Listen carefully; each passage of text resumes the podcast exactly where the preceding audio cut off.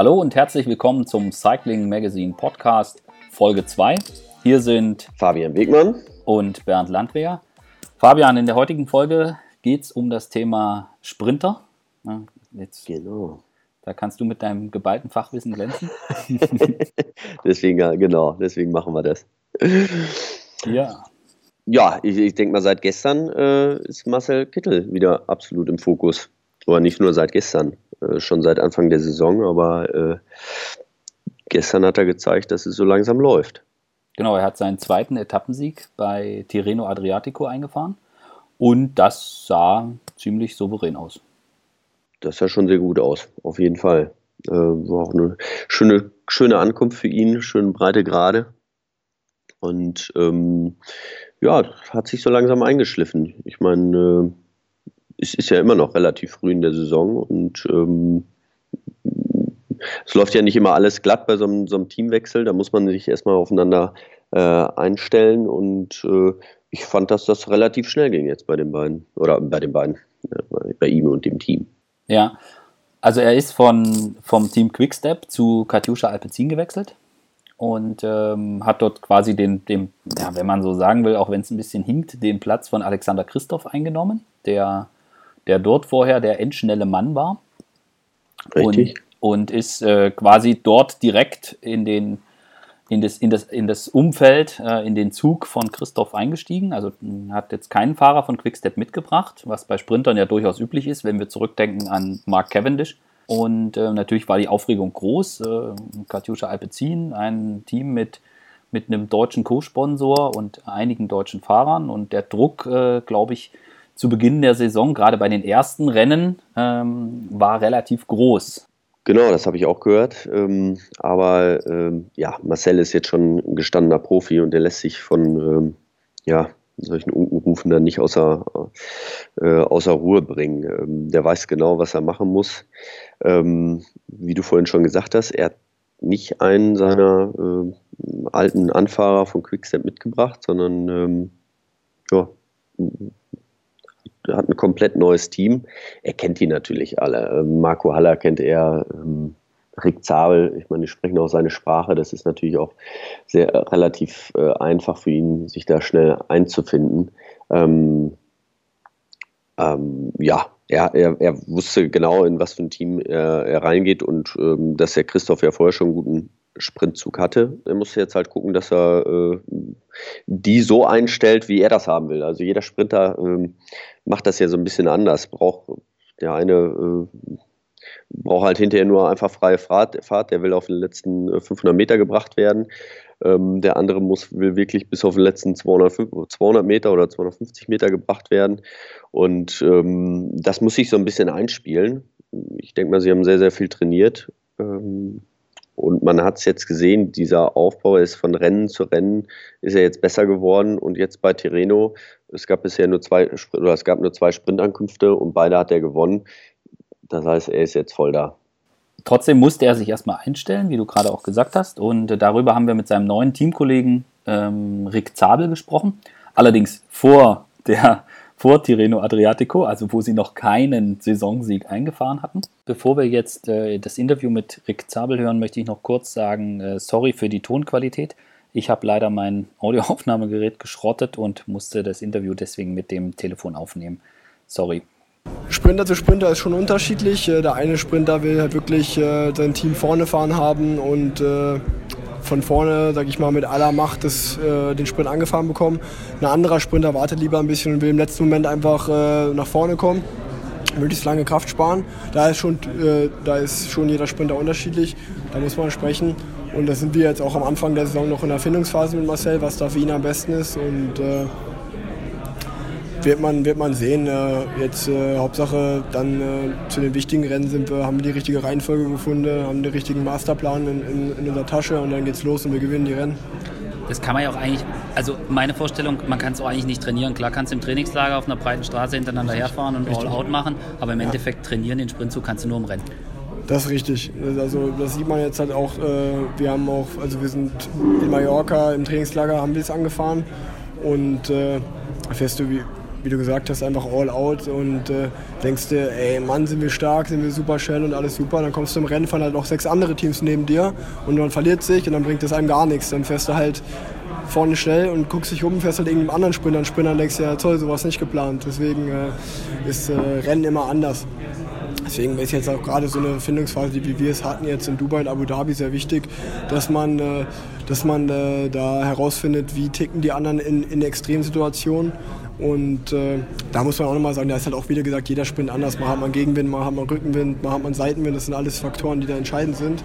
Aber das Wichtigste ist eigentlich wirklich, das, also das wirklich Allerwichtigste ist, dass man sich wirklich als eine Kerngruppe im Endeffekt zusammenfindet von drei, vier Fahrern, wo jeder genau weiß, okay, ich habe die Position, ich habe die Position, ich habe die Position und dann hat, vertraut jeder auf den anderen und jeder vertraut auch auf sich selber, dass er seinen Job sehr gut macht und dass man eine positive Stimmung in der Gruppe drin hat und äh, ein Selbstvertrauen in der Gruppe drin hat, dass auch niemand Angst hat, mal was falsch zu machen, sondern dass man einfach weiß, okay, wir gehen das Ding jetzt zusammen an. Marcel ist halt im Endeffekt der, der es abschießen soll, aber wir gewinnen zusammen und wir verlieren zusammen, dass man wirklich einen richtigen Teamspirit da drin hat. Und äh, da sind zum Beispiel jetzt auch gerade, wie es bei uns jetzt am Anfang war, wir haben jetzt noch kein Rennen gewonnen, waren oft nah dran und wir wissen, wir können es und wir wissen auch, es ist nur eine Frage der Zeit, bis es mit dem Sieg klappt. Aber trotzdem, ohne dieses Erfolgserlebnis haben wir trotzdem eine super Stimmung drin und vertrauen auf uns aufeinander. Und das ist so eine Findungsphase, die sehr wichtig ist am Anfang. Und deswegen finde ich auch gut, dass sie stattgefunden hat. Und umso wichtiger ist, dass wir jetzt auch wirklich dranbleiben und jeder fokussiert weiter an sich selber arbeitet und auch an dem Sprint weiterarbeitet weil das ist eigentlich das, äh, das ist für den Moment vielleicht sogar besser, als wenn wir jetzt schon fünf Radrennen gewonnen hätten und, und auf Wolke 7 schweben würden und sagen, hey, uns schlägt, uns schlägt eh keiner. So, ist, so haben wir, sag ich mal, vielleicht ein bisschen gedämpfter an, angefangen, als wir es uns selber vorgestellt hätten. Aber wir wissen halt, okay, die anderen äh, sind, äh, sind auch jetzt nicht gerade äh, schlecht drauf. Die, die haben uns jetzt das eine oder andere Mal schon abgekocht. Jetzt wird es aber Zeit, dass wir mal, dass wir dann auch mal, sag ich mal, äh, zeigen, dass wir es auch können. Und äh, deswegen denke ich, bin ich davon überzeugt, dass wir eine super coole Truppe haben und es wird klappen. Glaubst du, dass es schwerer ist für euch, sich auf Marcel einzustellen? Oder glaubst du, dass es schwerer ist für Marcel, sich auf euch einzustellen, weil ihr ja als, als Gruppe zusammen seid? Ja. Ich glaube, es ist äh, von beiden Seiten schwierig, aber trotzdem für Marcel noch ein Tick schwieriger, weil ich weiß im Endeffekt, wie Nils Politz fährt und wie Marcel und wie Marco Haller fährt, weil die, mit dem bin ich letztes Jahr schon Sprints angefahren. Und äh, Marcel ist mit keinem von uns schon gefahren. Von daher, ich, ich denke mal, es ist schon nochmal anders für Marcel zu fahren. Äh, hinter, äh, oder nochmal anders für Marcel hinter uns zu sein ich denke schon, dass es für Marcel da schwerer ist. Also Marcel ist ja auch so ein Typ, der viel über Motivation kommt. Richtig, ähm, richtig. Er ist, kein, er ist kein Typ, also er möchte ja. jetzt, er ist jetzt nicht besessen und möchte von Januar bis Oktober jedes Rennen gewinnen, wie vielleicht ja. Alejandro Valverde oder andere Fahrer. Er, ist sehr, er kann sich aber sehr, sehr fokussieren. Richtig. Was heißt das? Was heißt das für euch? Ist das, müsst ihr euch dann ein Stück angleichen oder ist das so, dass es äh, oder zieht er euch da mit oder spielt das eigentlich keine Rolle? Doch, spielen spiel auf jeden Fall eine große Rolle, weil äh, es macht ja jetzt auch keinen Sinn für jemanden anzufahren, wo der, der, wo der, wo der, der dann keine Motivation hat als Beispiel. Ja. Deswegen äh, ist es schon wichtig, äh, dass Marcel jetzt äh, super motiviert gerade ist. Und das ist auch ein bisschen, was ich gemeint habe mit, vielleicht ist es ganz gut, dass es gar nicht geklappt hat jetzt am Anfang, weil so bleibt er auch sehr motiviert mhm. und will unbedingt Radrennen gewinnen. Und äh, Marcel ist, wie du gesagt hast, ein Typ, der kann sich auf den Punkt vorbereiten. Das heißt natürlich als Anfahrer, dass du auch auf den Punkt vorbereitet sein musst, deinen Job gut machen musst. Und äh, und es ist natürlich aber auch äh, mal schön für einen Anfahrer, wenn du weißt, dass jetzt ein Sprinter zum Beispiel nach der Tour, äh, wenn Marcel dann sagt, ey Leute, da ist Marcel auch wirklich ein ehrlicher Mensch, der sagt, Leute, ich habe jetzt, ich kann halt nicht einfach, dann weißt du halt als Anfahrer, ey cool, heute habe ich mal die Chance, anstatt ein Jahr lang immer nur anzufahren. Mhm. Deswegen hat das Vor- und Nachteile. Du weißt halt mhm. wirklich, äh, wenn Marcel da ist, 100% für ihn, der wird das Ding schon rocken. Aber er ist auch einfach ehrlich gegenüber den anderen und sagt, ey, ich glaube, du bist sogar besser in Form als ich im Moment oder was, was auch immer. Heute ist dein, heute ist dein Tag, Rick, mhm. äh, gib du alles oder heute ist dein Tag, Marco. Und das ist natürlich aber auch so, so, so ein Geben und Nehmen von ihm. Was für uns natürlich umso wichtiger ist, dass wir auch sehen, ey, was ein cooler Typ, menschlich auch. Weil wir, wir werden es ihm dann halt äh, in guter Leistung immer zurückzahlen wollen mhm. und sind halt auch dankbar, wenn er dann mal sagt, ey, heute fühle ich mich nicht so, mach du, mach du mhm. mal heute dein Ding so. Und das, das ist halt schon cool. Und äh, wie hat er euch gekriegt? Hat er, äh, hat er euch, kommt er vor jedem Rennen nochmal abends aufs Zimmer oder legt er euch Gummibärchen aufs Kopfkissen? Oder äh, was ist, was ist der, der Kitteltrick, um, um alle für sich zu gewinnen. Aber was man vielleicht gar nicht denken mag, aber der ist wirklich ein richtiger Leader. Also mhm. der, der, ist, äh, der ist ein richtig, der, ist, also der geht halt voran. Erstmal, das ist es. Er schafft es wirklich, die Truppe um sich zu, um sich zu, zu kehren. Das ist sehr wichtig. Und äh, er ist natürlich der, der dann mal den Kaffee ausgibt in der Kaffeepause oder mal ein Abendessen ausgibt, äh, wenn es gut gelaufen ist. Äh, äh, oder auch mal sagt, ey Jungs, komm, wir waren heute leider nur Dritter, aber ihr habt sauger gearbeitet. 18 Uhr kommt auf mein Zimmer, wir trinken noch ein Bierchen vorm Abendessen zusammen. Das ist er schon und das ist halt wirklich der, dieser Teamspirit, der, der das, was mir wichtig ist auch, oder was, was schön zu sehen ist, ist, das ist ihm auch sehr, sehr wichtig, dass der Teamspirit gut ist. Marcel, wie du gesagt hast, kommt so sehr über Motivation und wenn der merkt, da ist ein richtiger Spirit da, dann motiviert ihn das auch nochmal extra. Und äh, er ist einfach von seiner ganzen Art wirklich ein, wirklich ein Leader. Und auch, sag ich mal, wenn jetzt in der Truppe was vorangeht, ist er jemand, der versucht, wenn er zum Beispiel Streit gibt, der, der versucht zu schlichtet oder der sagt hier, äh, äh, oder wenn er merkt, dass einer vielleicht äh, nicht so motiviert ist, dann sagt er auch, ey komm, jetzt reiß dich zusammen, spricht mein erstes Wort mit ihm. Er, er übernimmt da wirklich äh, die, die Führungsrolle, so die Kapitänsrolle. Und das gesteht ihm auch jeder zu. Und äh, das darf er auch. Und weil er die Persönlichkeit dafür hat und äh, das Charisma und alles. Und äh, gleichzeitig ist es aber auch zum Beispiel, wenn jetzt, wenn jetzt der Teammanager was sagt und er ist damit nicht einverstanden, dann nimmt er, stellt er sich auch vor uns und sagt, ey, nee, die Jungs haben gut angefahren, heute war mein Fehler. Mhm. Und das ist halt auch zum Beispiel eine sehr große, eine, so, ich mal, was halt, äh, was halt einem Anfahrer wie mir natürlich dann äh, sehr imponiert, auch wenn man sagt, ey, wenn man, ist halt immer, die eine Sache ist, sich das zu denken und die andere Sache ist es auszustehen und es zu sagen. Und er ist ja wirklich so, der dann auch mal den Druck auf sich nimmt und, äh, oder auch sagt, ey, nee, war mein Fehler, die haben, haben gut gemacht. Und ich denke, dein ganzer Charakter, so wie er ist als Leader, das ist so das Ding, warum, warum er wirklich, warum man wirklich äh, nochmal die zwei, drei extra Prozent gibt im Finale für ihn. Also jetzt ist der Knoten bei Katjuscha Alpezin geplatzt ähm, und wahrscheinlich kann man sagen, wenn, wenn nach der, nachdem das das erste Mal geklappt hat, äh, läuft es dann eigentlich auch besser, oder? Genau, dann, dann, dann weiß man einmal, dass es geht. Ich meine, das wusste er ja schon vorher, hat er ja gerade schon gesagt. Ne?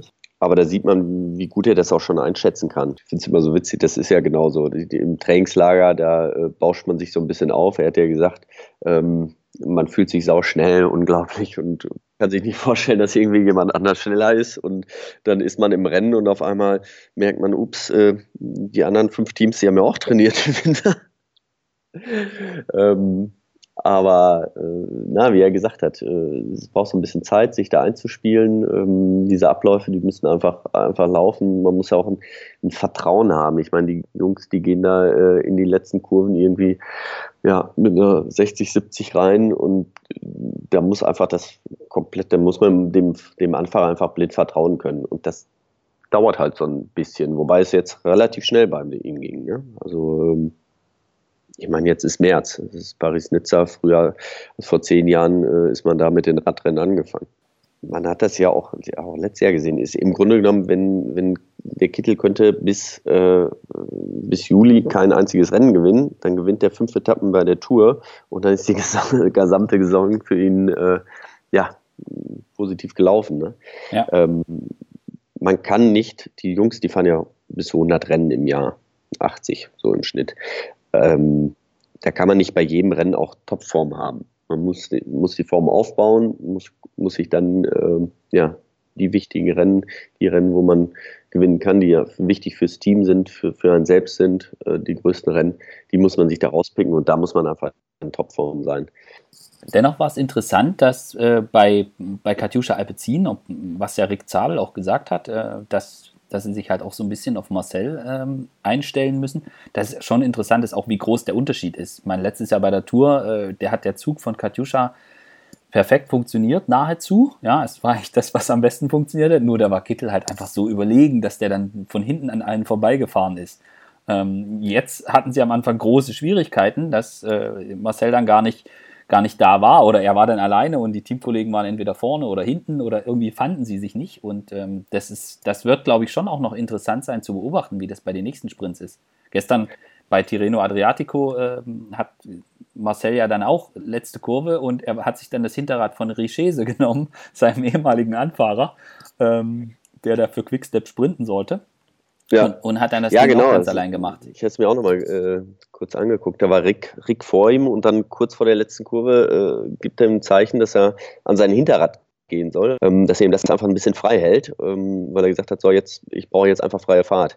Ähm, ebenso ist Marcel halt. Er braucht, er braucht jetzt, er braucht nicht denjenigen, den bis 150 Meter bringt, sondern er braucht einfach nur Freifahrt. Er will, dass möglichst wenig Leute vor ihm sind.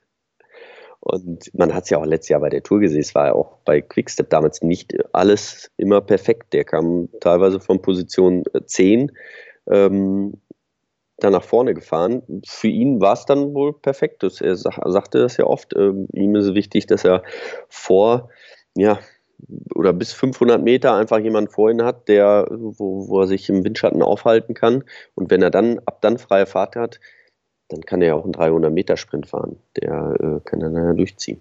Ja, der Platz, der frei geworden ist bei Quickstep, ähm, oder Kittel ist ja gegangen, äh, auch wegen der Konkurrenz zu Fernando Gaviria. Mhm. Ähm, und bei Quickstep den Platz von Kittel hat jetzt bei einigen Rennen äh, Elia Viviani eingenommen. Und äh, das hat gleich auf Anhieb perfekt funktioniert. Das hat bei denen sehr gut funktioniert, ja. Ähm, ich meine, er hat bisher schon fünf Rennen gewonnen. Ähm, das, äh, ja, das kann sich sehen lassen, auf jeden Fall. Er ist natürlich auch in Team gekommen, Quickstep, äh, sind ein paar Italiener eben mit Ricchese, ähm, die kennt er auch schon lange. Das sind, sind jetzt keine neuen Leute für ihn. Das sind, mit denen ist er früher schon gefahren. Die kennt er aus der, aus der Jugend quasi noch.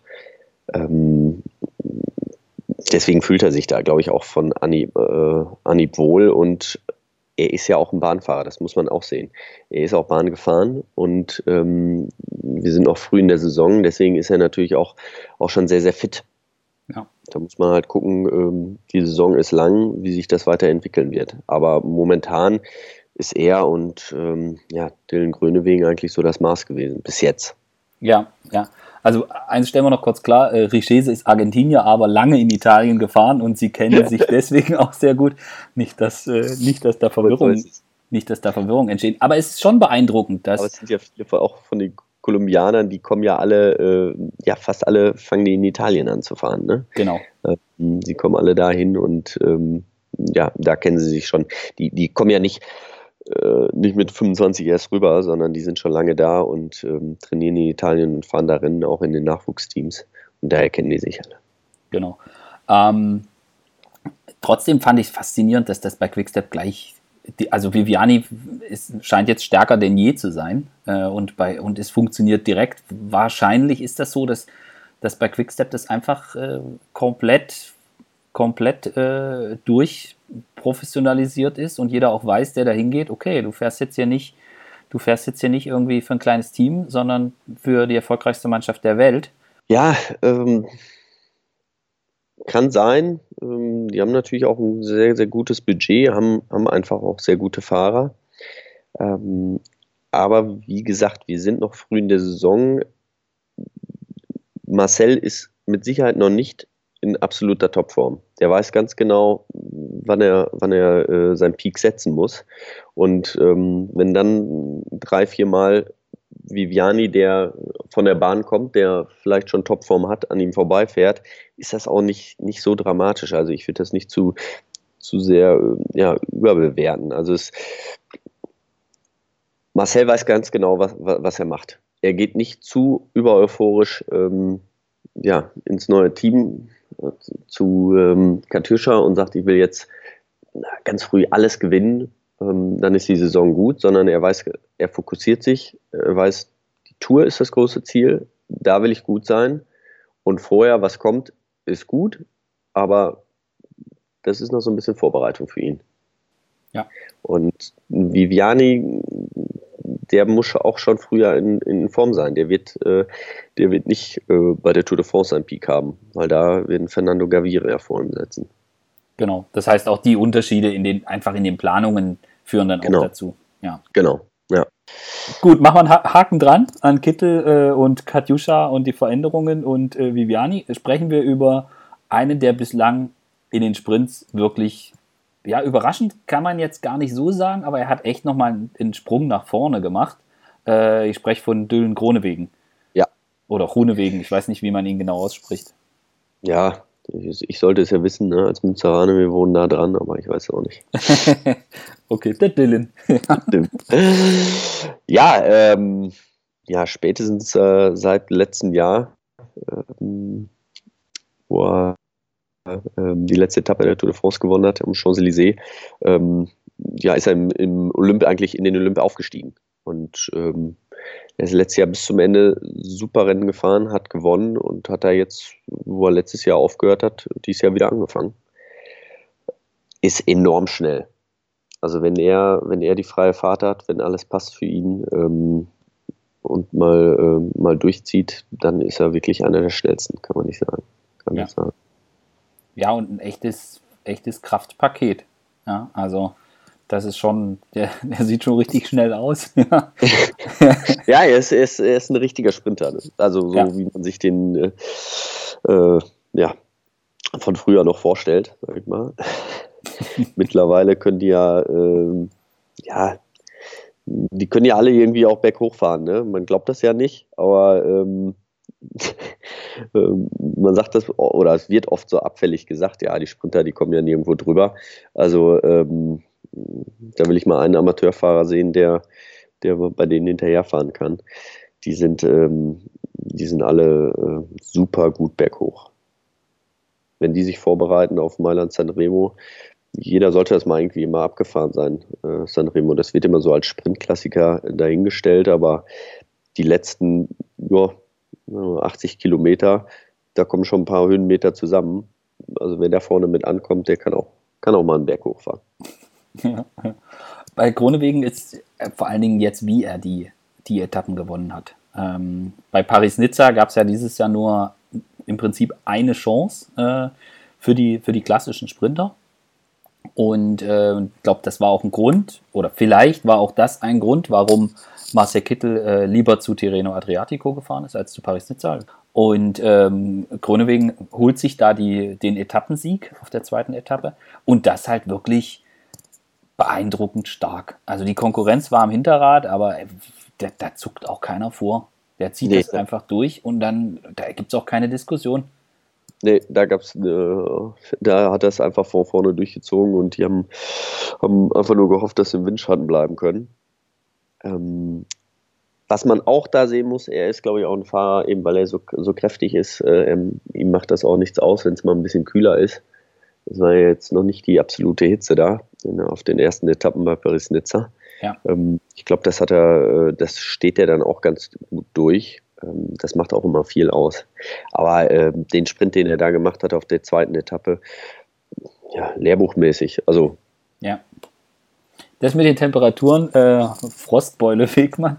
Äh, aber das, äh, das, das, das, ja, ist so. Auf jeden, auf jeden Fall. Und ich meine, äh, als er spätestens äh, mit seinem Sieg bei Körne, Brüssel, Körne hat er, hat er, hat er, das, hat er das bewiesen, weil da war es saukalt. Äh, also das ist so, wenn, wenn du, wenn es so zwei, drei Grad Außentemperatur hat, das ist nochmal ein anderes Fahren. Also da gibt es Fahrer, die, ähm, die merken das gar nicht. Die, die fahren einfach durch, fühlen sich pudelwohl, ziehen die Armlänge irgendwie so im Finale runter.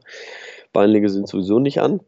Und dann gibt es andere, die das einfach nicht, äh, einfach nicht können, die ein bisschen Betriebstemperatur brauchen bei denen ähm, unter 7 Grad halt nichts läuft.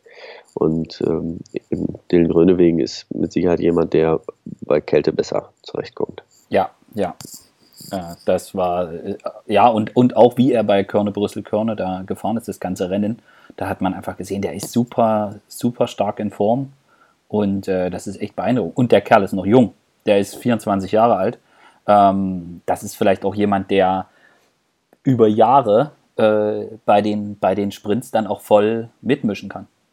Ja, so sehe ich das auch. Also ähm, er ist einer, der er ist ein kräftiger Fahrer, aber er kommt auch über das, so ein bisschen das wellige Terrain. Er kommt auch ein bisschen gut übers Pflaster drüber. Ähm, da kann man auch nochmal ähm, abwarten, was, was so die Kopfsteinpflaster-Klassiker, was mhm. er da mhm. noch so reißen kann in, ja, in Zukunft. Ich bin, bin mir sicher, dieses Kopfsteinpflaster, das liebt er und ähm, dass er sich da irgendwann wird er sich da auch mal probieren. Wer sich da, sich da auch probieren möchte oder mehr als nur probieren möchte, ist André Greipel ähm, der ja, glaube ich, in diesem Jahr auch wieder äh, bei Paris-Nizza, äh, bei Paris-Roubaix auf jeden Fall wieder mitfahren will. Ähm, ja. Aber das wäre quasi der nächste Sprinter auf unserer Liste, über den wir sprechen wollen. Bei ihm ging es super gut los ähm, bei der Tour Down Under. Ja, zwei Etappen gewonnen. Ähm, nach dem Jahr, was er letztes Jahr hatte, ähm, ja, ein Traumeinstieg. Also so besser äh, hätte er sich, glaube ich, nicht, nicht vorstellen können. Ähm, er war letztes Jahr so oft so nah dran und ähm, dann ist das einfach auch wichtig fürs, fürs Selbstbewusstsein. Seitdem hat er nichts mehr gewonnen. Ähm, meinst du, das liegt vielleicht auch ein bisschen daran, dass er jetzt sich vielleicht auch was Training betrifft, äh, verstärkt auf die Klassiker konzentriert oder ähm, meinst du, das spielt da eigentlich keine Rolle? Ja, das, das kann schon ein bisschen sein. Also wenn man, wenn er so ein Rennen wie Paris-Roubaix auf Ergebnis fahren will, dann ist man auch nicht so schnell. Also dann, dann, dann muss man ein paar andere Dinge trainieren, dann muss man das Pflaster ein bisschen trainieren und das sind ja auch extrem lange Rennen. Ähm, ist ja auch nochmal was, ein bisschen was anderes als in äh, Down Under. Die Etappen sind relativ kurz dort. Ähm, jetzt die Rennen, er, er, muss natürlich auch die Hitze da. Äh, also damals äh, in Down Under war es sehr, sehr heiß. Jetzt ist es wieder kühler. Diese Umstellung äh, verträgt auch nicht jeder sofort. Aber ich glaube, dass er sich jetzt ganz speziell, ganz spezifisch auf die Klassiker vorbereitet und dann vielleicht auch, ja, dass da deswegen die Ergebnisse so ein bisschen auf der Strecke bleiben bis dahin. Hm. Wobei, also er war ja jetzt auch nicht weit weg bei Paris-Nizza. Das kann man ja jetzt auch nicht behaupten. Nein, ähm, es waren ja die ersten beiden Etappen waren, glaube ich, Sprinterkünfte, ne? Ja, Demar hat die erste gewonnen. Ja, die war aber keine Sprinter, also da ging es ja, richtig, richtig nee, hoch und dann noch ein Pflaster. Hoch, ja. Also wenn, wenn du dann da guckst, wer da noch, wer da noch rumfährt, das war jetzt nicht nichts für Gringo, ja. Also das ja, äh, so und ähm, ja, und, und äh, bei der Etappe, wo Nils Pole Zweiter wird, äh, da. Ja, das da, war nämlich so eine Etappe, die hätte er äh, gewinnen können. Ich meine, das war so knapp. Ähm, ich glaube, vier Sekunden hatten sie hinterher noch. Ja, also er hat den Sprint vom Hauptfeld ähm, da gewonnen. Da sieht man auch, also er, er ist auf jeden Fall ist dabei und ist, man kann auch die, eine gute Form haben. Es, es läuft halt nicht immer ja, wie am Schnürchen. Ist ja auch in Ordnung. Es sollen ja andere auch nochmal Rennen gewinnen ja. Sonst wäre es ja, ja auch langweilig, wenn es immer dieselben wären. Also, ähm, wenn man einfach fünf Top-Sprinter hat, dann können die auch alle in, in, super Form sein. Dann, dann spielt die Taktik auch eine Rolle und ein bisschen das Glück auch. Ja, und ich glaube, dass es jetzt bei André Greipe sicher auch so ist, ähm, er, wird, er ist jetzt 35 Jahre, er wird nicht jünger und er hat sich jetzt auch ähm, das Ziel für bei den Klassikern, dann ganz vorne gerade Paris-Roubaix, ganz vorne dabei zu sein. Und sein Anspruch ist halt nicht, da werde ich irgendwie 15. So, also ja. ein Siegfahrer wie Greipel, der, äh, ich weiß nicht, ich glaube, er schrammt jetzt, steht jetzt kurz vor der Marke von 150 Profisiegen. Äh, das ist ihm wurscht, ob er jetzt 25. oder 15. wird bei Paris-Roubaix. Ähm, dem geht es, glaube ich, darum, er will da er will da wirklich um den Sieg mitfahren. Und dass er sich jetzt darauf konzentriert, ist ja auch nachvollziehbar, weil diese Spritzigkeit äh, irgendwann äh, wird die auch mal nachlassen. Ja, hat man auch, äh, habe ich auch gedacht, so äh, Ende letzten Jahres, dachte ich so, ja, vielleicht doch nicht mehr so. Ja, und dann haut er zwei Etappen in Down Under raus ähm, und zeigt allen, ähm, wie es doch noch geht und wie spritzig er doch noch ist. Also ähm, den darf man noch lange nicht abschreiben, glaube ich. Der, äh, das wird so ein Dauerbrenner. Da ist so ein Dauerbrenner. Es gibt halt einige, die, wo dann wirklich bei 28, 30 irgendwie so der Ofen aus ist und ähm, die dann nicht mehr, die sich dann ja komplett auf Klassiker konzentrieren oder auf andere Rennen, ähm, weil die Ausdauer da mehr zunimmt. Ähm, aber bei ihm, ähm, er weiß ganz genau, wie er, wie er auch die Spritzigkeit, wie er trainiert, wie er das trainieren muss. Und das hat er schon mal eindrucksvoll bewiesen jetzt. Ja, und äh, ich meine, das in Tour Down Under waren ja auch keine, waren ja auch keine, äh, Glücks, äh, keine Glückssiege oder so. Ich meine, er war zwar am Hinterrad von Caleb Ewan gut positioniert, aber ich weiß nicht, wie viel Windschatten da überhaupt bei ihm ankommt. Ja. Der bietet ihm nicht viel. Ne? Nee, genau. also. Ja, gerade so, so, ein Caleb Ewan da, die Spritzigkeit in Person. Ja. das ist eine kleine Kanonenkugel. Ähm, ja, wenn man, wenn man den abfängt, wenn man da schneller ist als der, dann gehört man noch lange nicht zum alten Eisen. Du hast gerade Caleb Ewan an, die, die Kanonenkugel, Caleb Ewan angesprochen. Das ist so der, der Prototyp des Aero-Sprinters. Äh, also Kopf, glaube ich, äh, ich weiß nicht, ich glaube, seine Nasenspitze ist weiter vorn als, das, als äh, das Vorderrad. Und er liegt ja, so tief. Vor der Narbe auf jeden Fall, ja. ja, und er liegt so tief drauf. Ich, also ich weiß nicht, ob ich mich in dieser Position überhaupt auf dem Rad halten könnte. Äh, das ist wahrscheinlich schon, nicht. wahrscheinlich nicht. Das ist gut möglich. Und, ähm, und, und halt auch ein ganz, ganz, ganz anderer Typ als jetzt gerade über André Greibel oder auch Marcel Kittel. Ja, genau. Also das ist ja eine, ähm, das ist ja ein Stil, den man hat. Also den, den kann man auch nicht einfach nach, nachmachen. Das ist, äh, das ist der Stil von Caleb Ewan. Er ist ein sehr, sehr kleiner Fahrer. Er kann sich, kann sich da sehr flach machen. Ähnlich wie ein Cavendish auch. Die beiden kann man so ein bisschen, bisschen vergleichen. Ähm, die treten auch nicht diese Wattzahlen wie ein äh, Marcel Kittel. Der, der Kittel, der tritt fast 1000 Watt mehr. nicht ganz, aber ähm, wenn der da entgegenkommt, dann ist er natürlich auch wie eine Schrankwand. Äh, McEwen macht das, der macht das, äh, ja, er ist aerodynamisch, er ist klein, hat aber prozentual natürlich auch ähnliche Power. Ähm, und deswegen sonst Stil nachzuahmen, nachzuäffen, das bringt nichts. Man, man kann ein bisschen an seinem Stil arbeiten, kann sagen, ich muss, muss die Arme ein bisschen, bisschen gerader machen, damit die nicht so im Wind stehen. Da kann ich ein bisschen aerodynamischer sein, aber ähm, jeder hat so seine, ja, vom Körper gegeben, die, die Position, wo er am meisten Kraft auf die Pedale übertragen kann. Und ähm, ja, das sollte man dann auch beibehalten. Ja. Warst du so eher so Typ Aerosprinter oder die, die, die rumänische Schrankwand? Ja, ich habe mich, hab mich schon auch sehr weit äh, vorne äh, rübergelegt. Ich war ja auch nicht, einmal war ich nicht der Sprinter. Ähm, wobei, ja, aber ich habe Rennen gewonnen, wo es, wo auch 50 Leute ankamen. Also so ganz, ganz langsam war ich nicht, aber es musste meistens irgendwie ganz schwer gewesen sein vorher. Am besten noch zum Zielberg hoch.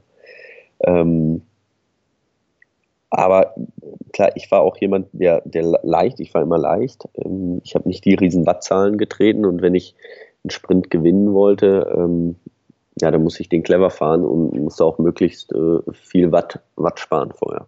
Über wen wir noch sprechen müssen, gerade nach gestern, ist äh, Peter Sagan. Ähm, auch wenn es jetzt kein rein rassiger Sprinter ist, aber ich glaube, über ihn wird es in diesem Jahr bei der Tour wieder gehen, will man ein grünes Trikot tragen so wird es sein. Also ist, davor kommen ja noch einige andere Rennen, ähm, die er alle gewinnen kann.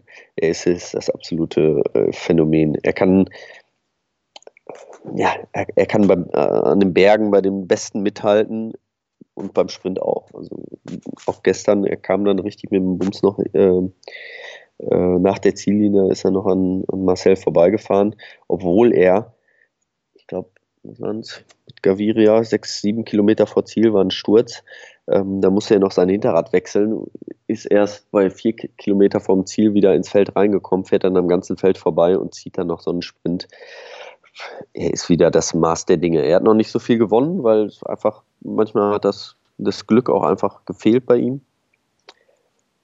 Aber er wird noch einige Rennen dieses Jahr gewinnen. Und hast du gesehen gestern, als er, das fand ich ja faszinierend, ist jetzt ein bisschen blöd, das hier in dem Podcast, aber er fährt dann, er kommt hinten ins Feld rein, holt dann Luft, fährt dann, muss natürlich noch durch, innerhalb von zweieinhalb Kilometern durchs ganze Feld durch und nimmt dann in so einem Kreisverkehr, springt er einfach auf, die, auf, den, auf den inneren Kranz, kürzt dann ab und macht mal schnell irgendwie 20 Positionen gut. Aber langsam sind die da auch nicht gefahren. Also das ist beeindruckend, was der einfach zum einen mit welchem, mit welchem, äh, mit welchem Selbstverständnis er so etwas macht und zum anderen auch, äh, dass das gut geht, dass der so eine Radbeherrschung hat. Das ist wahnsinnig ja, beeindruckend. Ist, also ist, bei ihm ist es so das Gesamtkonzept, das was ihn so zu einem ähm, ja, Supermann macht. Er kann mehr hoch ran, er kann die Sprints fahren eher schnell und er hat eine Radbeherrschung wie, also ich würde sagen, wie, wie kein anderer momentan im Feld. Ähm, wenn man das sieht, vor zwei Jahren war es, glaube ich, als Gaviria vor ihm gestürzt ist bei Mailand Sanremo. Ähm, da sitzen ja. die 300 Kilometer im Sattel und Gaviria stürzt vor ihm und der macht einen Move auf dem Rad, der ist noch so, so, so konzentriert und auch im Oberkörper noch so, so flink. Ähm, ja, dass der gebremst hat und ähm, drumherum gefahren ist. Jeder andere wäre da einfach nur stumpf noch reingefahren. Ähm, der hätte die Reflexe nach diesen, nach 300 Kilometern gar nicht mehr gehabt. Ähm, aber der hat es einfach. Der, der kann das, der stürzt so selten. Ähm, selbst wenn du sagst, oder man sieht, so, jetzt hat er keine Chance, jetzt liegt er auf jeden Fall. Gestern war es ja auch ähnlich. Ja. Ihm ist jemand ins Hinterrad gefallen und ich denke mal, 90 Prozent der Profis werden, äh, der anderen Profis werden wahrscheinlich gestürzt. Und er hat es aber auf, auf, aufgefangen noch. Ähm, und das macht ihn einfach so, ja, so einmalig. Ja, Gaviria als äh, Sprintkapitän, wir haben vorhin kurz darüber gesprochen, dass er bei Quickstep wahrscheinlich die Sprintkapitänsrolle bei der Tour de France kriegt. Den hat es da gestern heftig erwischt. Also er war selber schuld, hat sich am Hinterrad aufgehängt und äh, hat sich leider genau. die, die, die Hand gebrochen. Ähm, das, äh, ja, das, das, wird ihn jetzt. Äh, ja, das ist, das ist natürlich Sanremo war mit Sicherheit ein großes Ziel von ihm. Ähm, ich glaube, letztes Jahr war er auch Fünfter da. Ja, vor das Jahr ist er gestürzt. Also ähm, bitter. das hat er sich groß aufgeschrieben. Und das ist natürlich jetzt bitter, ja. Damit wird er ein paar Wochen ausfallen. Äh, aber so ist es. Ähm, Cavendish war dieses Jahr auch noch nicht äh, vom Glück verfolgt. ihn hat es auch zweimal jetzt ordentlich hingehauen. Jetzt hat er einen Rippenbruch. Ähm, das gehört leider, leider dazu im Sport. Ich meine, die, die fahren wirklich jedes Mal bis auf Messerschneide. Ähm, und da passiert sowas mal. Ja, ja, also bei Kev ist ja mega bitter. Erst dieser automatische Bremsassistent vom Juryfahrzeug.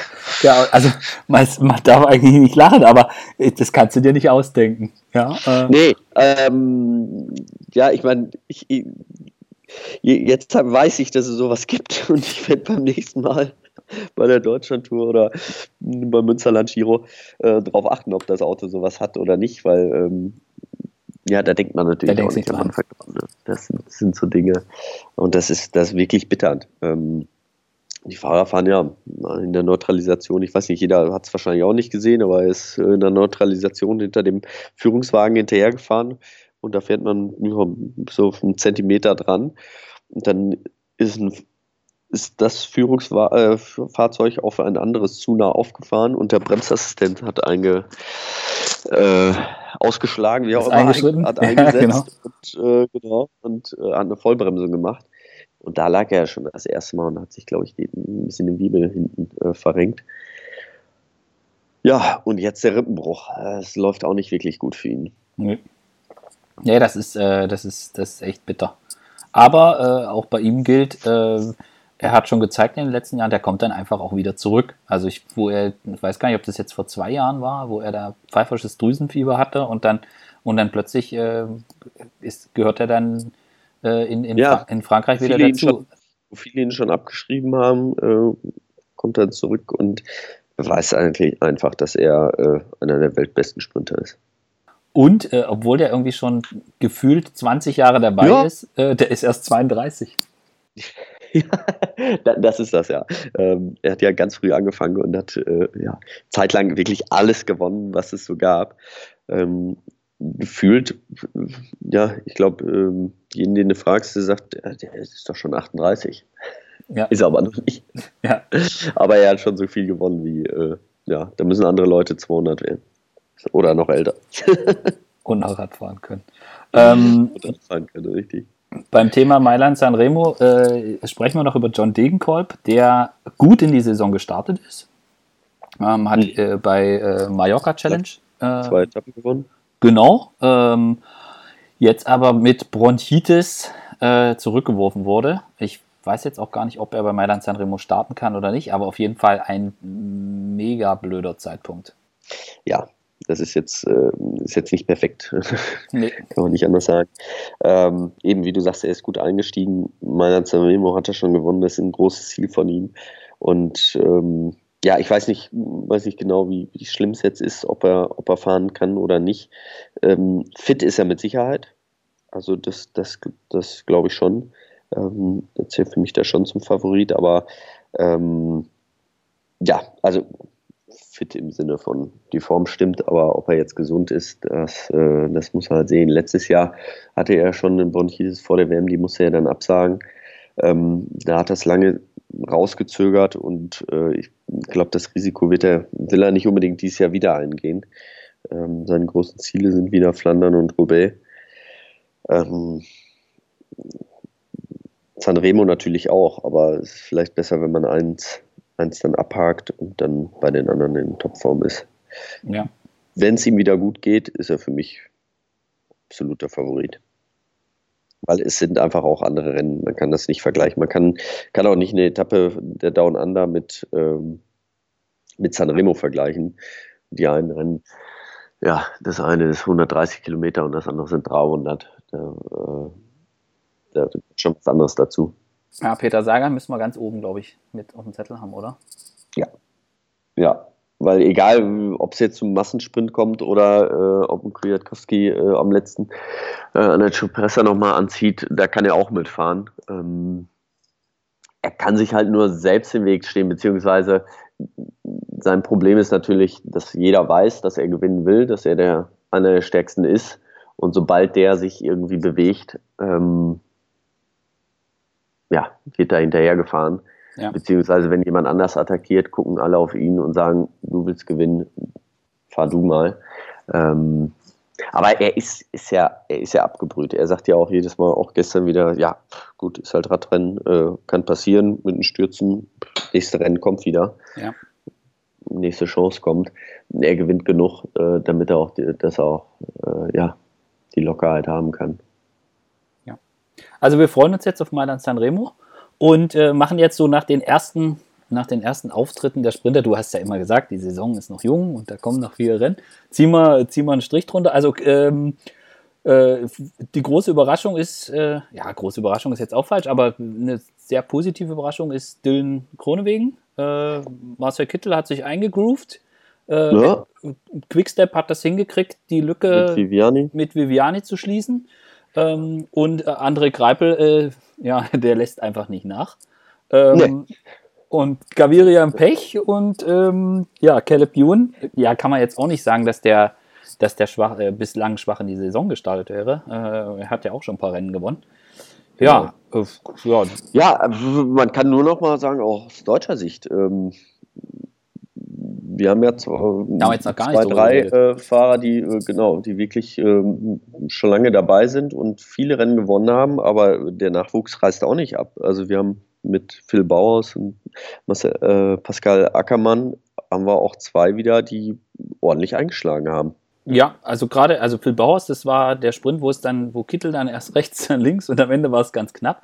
Aber er hat das schon mehrfach gezeigt, also auch stabil, dass er dass er das, äh, dass er das zeigen kann und hat ja auch im vergangenen Jahr äh, schon, schon, äh, schon durchaus einen, einen, einen, prestigeträchtigen Sieg eingefahren. Und bei Pascal Ackermann, das, da war ich auch ein bisschen überrascht. Das hätte ich ihm auch gar nicht zugetraut, dass er da jetzt schon so weit ist.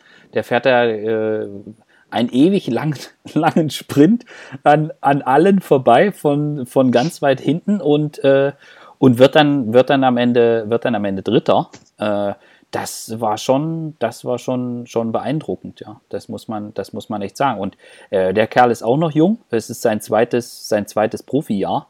Ähm, da muss man echt sagen, dass das, äh, das, das verspricht einiges. Ja? Also bei der Abu Dhabi Tour äh, genau. war, war, das. Ähm, um das ja, noch, genau, da war er zweimal Dritter. Also das, das lässt für die Zukunft hoffen.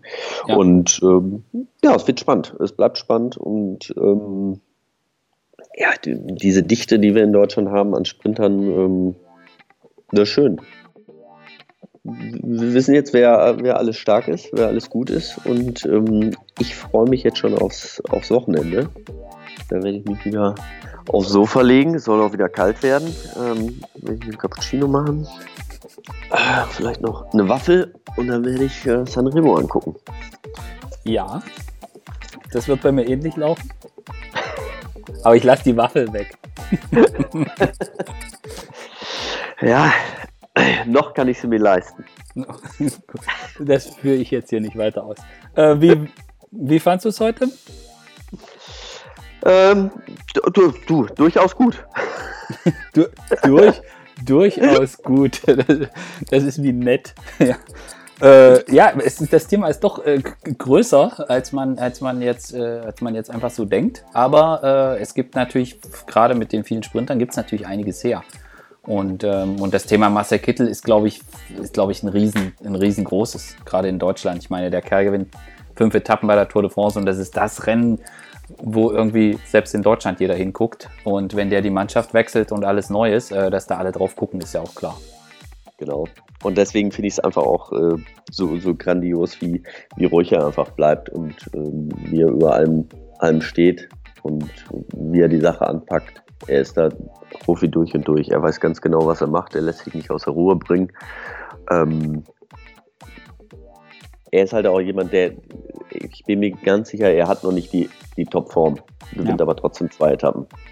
Ja. So, und äh, das wird ihm jetzt so viel Selbstvertrauen auch geben, äh, dass ja. er bei der Tour auch einiges gewinnen wird. Ja, und so wie Rix gesagt hat, dadurch, dass er halt als Typ einfach auch so ein Leader ist, ähm, das, das spüren die anderen auch und auch alle, die da in dem Team sind, wenn es Richtung Tour geht, dann sind die einfach nochmal 5% mindestens mehr motiviert. Und äh, das ist dann nochmal noch mal was ganz anderes, als ob du, ja, äh, auch wenn es auch wenn's ein, ein, ein wichtiges Rennen ist, was im Fernsehen gezeigt wird, aber die Abu Dhabi Tour hat, ja, das ist halt was ganz anderes. Genau, so ist es. Die wissen jetzt, wenn wir richtig abliefern, dann kann er gewinnen. Die haben das Selbstvertrauen jetzt, die haben das Vertrauen in, in Marcel. Das hatten sie vorher auch, aber es ist trotzdem immer besser, wenn das, wenn das nochmal, wenn der Sprinter das bestätigt. Ähm, dann sind die Jungs auch, dann sind die Helfer einfach auch bereit, ähm, 110 Prozent zu geben oder noch mehr. Ja. Geht. Aber nein, dann, dann wissen wir ganz genau, so, wir fahren jetzt. Und das hatte ja Rick auch gesagt, er hat auch die Größe zu sagen, Jungs, heute geht's nicht und lässt jemand anders den Vortritt. Ähm, und das macht auch wirklich einen Leader aus und das macht ihn dann so sympathisch und dann auch, äh, ja, hat er das Standing in dem Team. Ja. Weil, weil die ganz genau wissen, wenn es dem nicht gut geht, kriege ich meine Chance trotzdem. Und das ist ganz, ganz wichtig für die Jungs. So, jetzt die letzte Frage. Wer gewinnt Mailand Sanremo? Peter Sagan. Ist jetzt keine Überraschung, ne? Nee, ist jetzt nicht so der Geheimtipp. äh, dann muss ich, äh, dann muss ich äh, Quiert. Nee, sag dir mal. Sag dir mal. Oh Gott, und dann, und dann analysiere ich wieder hinterher zwei Stunden Strava-Files, ob er irgendwo nicht getreten hat. Nee, nee, nee, da mache ich nicht mit. Ähm, nee, ich sag äh, Julian Alaphilippe, weil ich will nicht Kwiatkowski sagen, wobei Kwiato echt brummt gerade. Das ist. Ja. Ja, vielleicht sehen wir das gleiche wie letztes Jahr, nur irgendwie in unterschiedlicher Reihenfolge. Oder sie fahren Hand in Hand zu dritt über die Ziellinie. Ja. Auf jeden Fall freuen wir uns drauf. Ja, ja ich, ich freue mich sehr darauf. Letzten Jahr, man war zum Sprint kommt, man sieht, ähm, es ist nicht immer ein Sprint und das, äh, das macht das Rennen einfach so, ja, so spannend. Fabian, danke dir. Danke allen fürs Zuhören. Bis zum nächsten Mal. Ich danke dir, Bernd. Dann bis zum nächsten Mal. Ciao. Tschüss.